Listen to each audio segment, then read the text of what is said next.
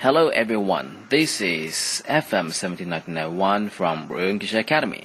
大家好，欢迎在荔枝 FM 收听 FM 幺七九九幺 Real English Academy。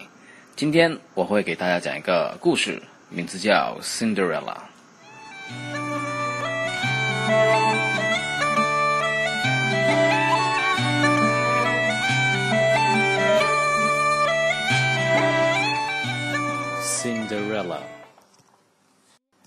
Once upon a time, there was a girl called Cinderella.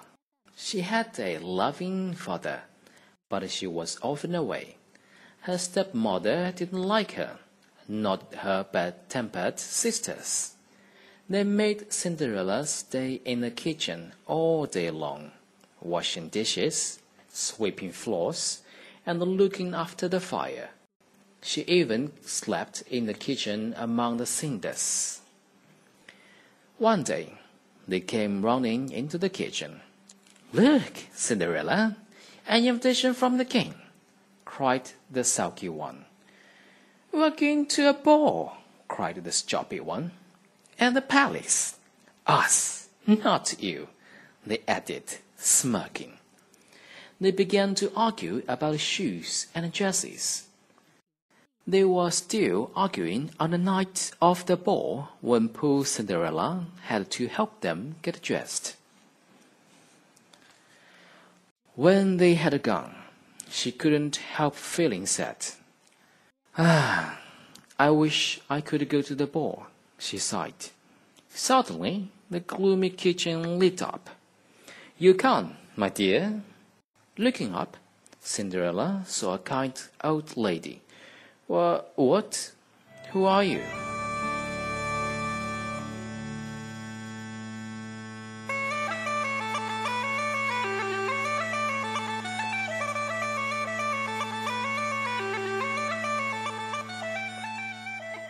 I'm your fairy godmother, said the old lady, and I say you can go to the ball. But how? cried Cinderella. In a coach, of course.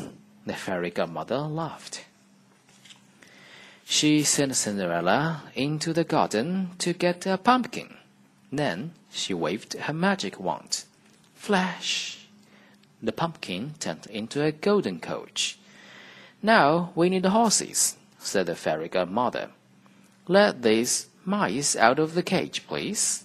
Cinderella did as she was told.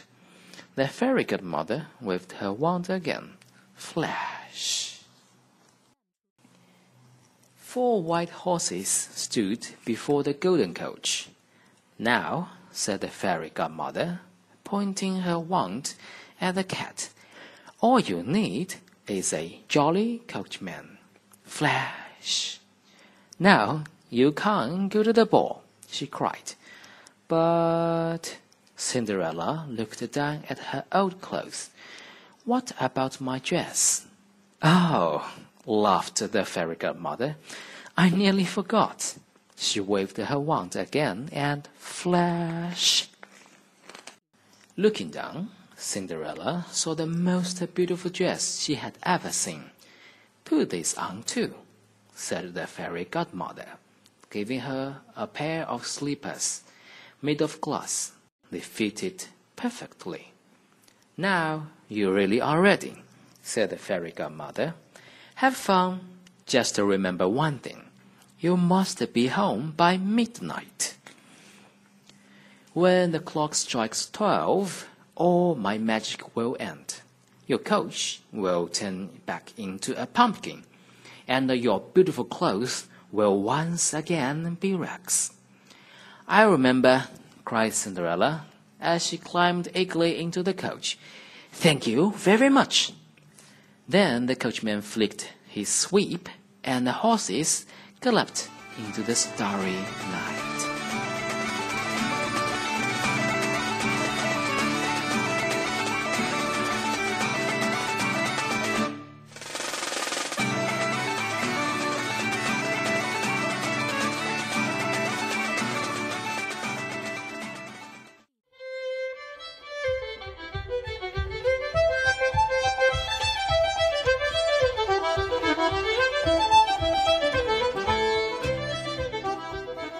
Meanwhile, on the steps of the palace, the prince was bored.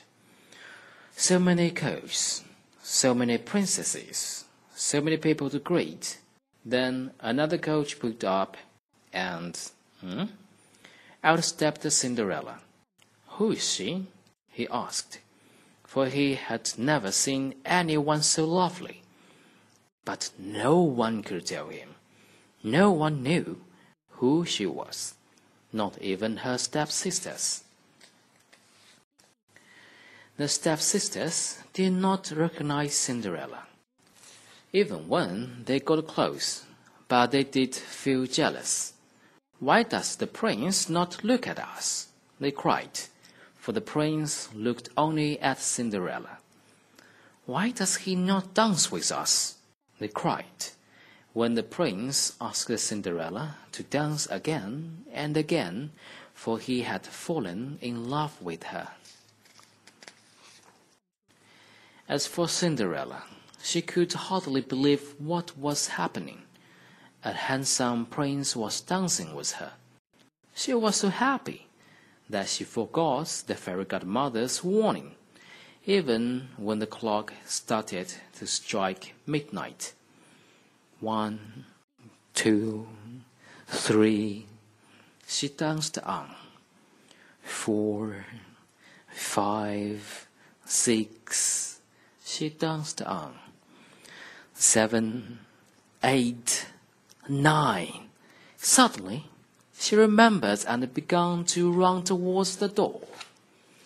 Come back, come back, called the prince. But Cinderella kept on running. Ten. She reached the door and ran down the steps as fast as she could. One of her slippers fell off but still she kept running. Eleven. Come back, come back. She heard the prince calling as she looked around widely. Twelve.